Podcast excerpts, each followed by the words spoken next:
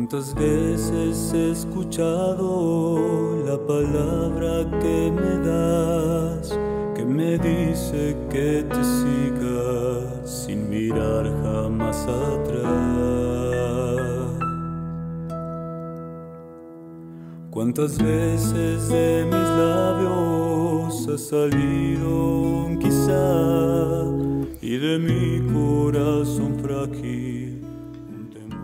¿Qué tal amigos? Sean bienvenidos a este su podcast favorito, Camino a la Santidad. El día de hoy, bueno, retomaremos un poco el tema que quedó pendiente este sábado pasado, que bien, pues ya teníamos la estructura de lo que íbamos a hablar, pero no recordaba eh, un pequeño compromiso con el que ya estaba comprometido aquí dentro de, de la parroquia, ya tenía algunas actividades eh, propiamente el sábado y bueno, no pudimos grabar el episodio y pues una disculpa a todos los que nos escuchan y estaban esperando el episodio de los sábados. Eh, bueno, eh, retomemos un poco eh, la dinámica nueva que estamos siguiendo aquí en el podcast con estos últimos episodios. Estamos en tiempo de cuaresma. Este tiempo de hacer un- una pausa en nuestras vidas para organizarnos un poco y para poder hacer una reflexión interior y ver cómo podemos prepararnos de la mejor manera para vivir los días santos, la Semana Santa y especialmente el Trido Pascual, los grandes días de nuestra fe. Y bueno, pues de igual manera aquí en el podcast, aquí en Camino a la Santidad, quisimos hacer una pausa de nuestra programación regular de hablar sobre la vida de los santos para hablar sobre algunos temas que nos vayan preparando a este camino de cuaresma y que nos vayan adentrando a este misterio tan grande que recordamos estos días. Bien, la semana pasada hablábamos un poco al respecto sobre una de las cosas muy importantes, que es el... eh, bueno, que es primeramente que nada esta preparación. Hablábamos eh, la importancia que tiene el podernos preparar y veíamos que, bueno, dentro de la preparación que nos va introduciendo la iglesia en estos tiempos, está un recuento de la historia de la salvación. Lo veíamos en el Evangelio del primer domingo de, perdón, en las lecturas del primer domingo de Cuaresma, eh, veíamos la historia de Noé, como después del diluvio, bueno, Dios hace una alianza con él y le dice, no volveré a destruir la tierra eh, mediante un diluvio. ¿Y cuál es la alianza? Bueno, cuando veas el arco en el cielo, ese es el arco que te va a indicar que yo no, no voy a volver a destruir la tierra. Después, en esta semana, el eh, domingo, veíamos en la primera lectura el pasaje que reflexionábamos en nuestro episodio anterior sobre la alianza que Dios hace con nuestro padre Abraham. Eh, veíamos cómo le pide, bueno, que le sacrifique a su hijo Isaac y él le hace un acto de obediencia y se va a donde le indica el Señor y a punto de hacer este sacrificio, bueno, pues los detiene el ángel del Señor y le dice, y ahí se establece la alianza, le dice, bueno, has sido obediente y te voy a multiplicar tu descendencia y vas a ser padre de grandes naciones. Este es el Evangelio, bueno, que veíamos esta semana. Y me gustaría detenerme a reflexionar un poco sobre, perdón, esta es la lectura que veíamos esta semana, la primera lectura. Ahora me gustaría detenerme a hablar un poco sobre el Evangelio. Así que me permitiré leerlo. Escuchemos, hermanos, del Santo Evangelio según San Marcos. En aquel tiempo Jesús se llevó a Pedro, Santiago y Juan y subió con ellos solos a una montaña alta y se transfiguró delante de ellos. Sus vestidos se volvieron de un blanco deslumbrador como no puede dejarlos ningún batanero del mundo. Se les aparecieron Elías y Moisés conversando con Jesús. Entonces Pedro tomó la palabra y le dijo a Jesús, Maestro, qué bien se está aquí. Vamos a hacer tres chozas, una para ti, otra para Moisés y otra para Elías. Estaban asustados y no sabían lo que decían. Se formó una nube que los cubrió y salió una voz de la nube diciendo, Este es mi Hijo amado, escúchenlo. De pronto al mirar alrededor no vieron a nadie más que a Jesús solo con ellos. Cuando bajaban de la montaña Jesús les mandó, no contestéis, no contéis a nadie lo que habéis visto, hasta que el Hijo del Hombre resucite de entre los muertos. Esto se les quedó grabado y discutían qué quería decir con aquello de resucitar de entre los muertos. Palabra de Dios. Bueno, reflexionemos un poco qué nos dice este Evangelio, eh, esta invitación a la meditación de esta semana. En este momento es una... Mm, podríamos decir que es una invitación a volver a Dios, una invitación a volver a descubrir quién es Dios.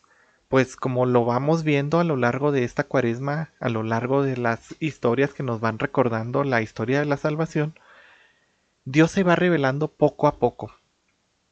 Y esto es, lo, lo decía un sacerdote ahora en la semana, porque si quieres explicar algo muy grande, por así decirlo, a un niño pequeño, él no te lo va a entender. Si quieres explicarle a un niño cómo utilizar algún lenguaje de programación para poder hacer algo aquí en la computadora, si le quieres enseñar a, sacar potencias, sacar raíces cuadradas, a utilizar, a, resolver las matrices mediante la fórmula de Gauss, eh, la fórmula de Gauss-Jordan, si le quieres explicar a sacar potencia, no sé, algo que él todavía no sabe. Eh, si le quieres explicar algo muy complejo a un niño que apenas está aprendiendo a leer, bueno, pues no te va a entender. Es lo mismo con el pueblo de Israel. El Señor se va manifestando poco a poco a lo largo del tiempo para que el pueblo vaya comprendiendo un poco quién es Dios. Y esto es lo que ocurre este domingo. Los apóstoles ya venían un poco como que con dudas en su interior. Ya traían algunas inquietudes. Eh, por ejemplo, ya estaban viendo quién iba a ser la mano derecha de Jesús cuando se declarara rey. Ya estaban viendo quién se iba a sentar a su derecha o a su izquierda. Y el Señor ya les había hablado eh, anteriormente sobre su pasión. Cuenta que cuando les habla de esto, muchos de los que lo seguían eh, se van, dejan de seguirlo. Entonces los apóstoles ya traían como que estas inquietudes. Pues qué irá a pasar, si irá a gobernar, si podremos estar en su corte de gobernar, o por qué nos está diciendo que va a sufrir una pasión. Entonces, a manera de preparación, el Señor quiere revelarse, así como se reveló ante su pueblo durante muchos años, eh, quiere revelarse de cierta manera que ellos puedan ver la plenitud de la gloria, aunque sea un momentito, para que al momento de que suceda la pasión propiamente, bueno, pues entonces ellos sepan que el Señor pues es eh, Dios realmente. Bueno, ¿qué nos plantea también este Evangelio como un reto a esta cuaresma? eh, que nos plantean estas em, lecturas propiamente. Primero que nada, la primera lectura nos plantea una invitación a no querernos adueñar, no querernos adueñar de las cosas, de los sentimientos, de, de todo aquello que, que nos rodea, sino que debemos de tener la confianza plena de que Dios será el proveedor de todo. Y bueno, ¿qué nos plantea el Evangelio al respecto? Que debemos de seguir confiando en, Dios. Debemos de unirnos a Él, aunque a veces veamos como que todo es un fracaso en nuestras vidas. A veces pensamos que, por ejemplo, sobre todo en estos tiempos en los que hay tanta incertidumbre con la pandemia de que si me va a pegar, si no me va a pegar, tengo miedo. A veces vemos como que una un fracaso, a veces tenemos eh, miedo, a veces tenemos una inquietud que no nos permite seguir realmente al Señor. Y, eso es lo mismo que sentían los apóstoles en ese momento. Ellos sentían como que esa inquietud de qué es lo que va a pasar, qué es lo que va a suceder. ¿Realmente este será, Dios?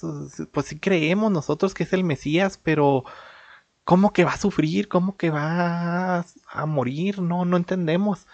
Incluso dice el Evangelio, cuando bajaron, bueno, pues se preguntaban qué quería decir con esto de resucitar de entre los muertos. En esta escena eh, del Evangelio suceden dos cosas muy importantes. Primero se les aparecen Elías y Moisés al lado de Jesús. Y bueno, aquí en este momento, ¿qué representa esto? Elías representa a todos los profetas del Señor, todos los oráculos que a, quienes el Señor se les fue revelando poco a poco a lo largo de, de, los tiempos y a través de ellos pues fue guiando a su pueblo, fue guiándolo hacia el camino que él quería. Lo, por eso vemos un poco la historia a, tiempos atrás de las primeras, la primera lectura, vemos la historia de los primeros padres y vamos, vemos cómo Elías representa pues este grupo de personas que anunciaban el, al Mesías. Por su parte vemos a Moisés, quien es el fundador de un pueblo.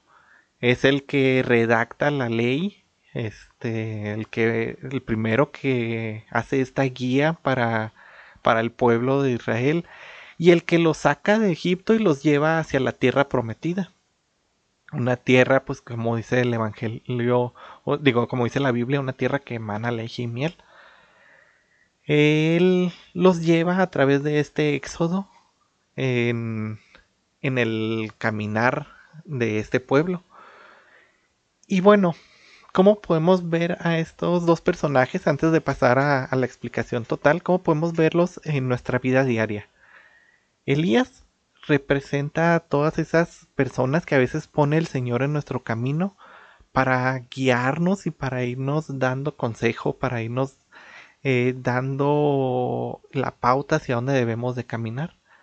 Y Moisés, en este eh, momento, eh, podría, bueno, no podría, sino que más bien es este la representación de Jesús que nos saca de el pecado y nos lleva en un éxodo que es este caminar de la vida, este caminar de santidad hacia el encuentro final que va a ser esa tierra prometida, esa nueva Jerusalén, como lo veíamos en los episodios pasados, ese nuevo caminar en el que nos encontraremos propiamente con Dios cara a cara. Aquí también queda una tercera persona que se presenta. Dice que de repente se forma una nube y una voz dice, escúchenle. Esta nube es Dios mismo que se hace presente. Lo veíamos en tiempos de Moisés, cuando van caminando por el Egipto, siempre va la nube que los va cubriendo, esa nube de, Dios en su plenitud, que va cubriendo al pueblo. Ahora se vuelve a presentar ante ellos. Ahora, cuando desaparece la nube, cuando desaparece este que ya da su mensaje de escúchenlo, este es mi hijo, queda nada más Jesús en medio de ellos. Y en Jesús se hace plena toda la historia de la salvación. Desde el principio de la creación del mundo hasta ese momento, toda la historia, toda la revelación que va dando Dios a lo largo de los tiempos, bueno, se cumple finalmente en Jesús. Y es esta forma en la que Jesús les da a conocer a sus discípulos que Él es el, eh, la persona, el Mesías de quien hablaba toda la historia, todos los años y años de historia de salvación, de historia del pueblo de Israel. Jesús es el nuevo Moisés, es el fundador de un nuevo pueblo, de una nueva alianza. Es un nuevo guía que nos va guiando hacia la plenitud. También Jesús es un nuevo profeta, es un nuevo Elías que nos anuncia esta nueva alianza, esta nueva ley y que nos anuncia un camino este, de santidad que va hacia la plenitud. Nos ayuda y nos um, da consejo para que no nos desfallezcamos, para que no caigamos. Y cuando desaparece la nube solo queda Él.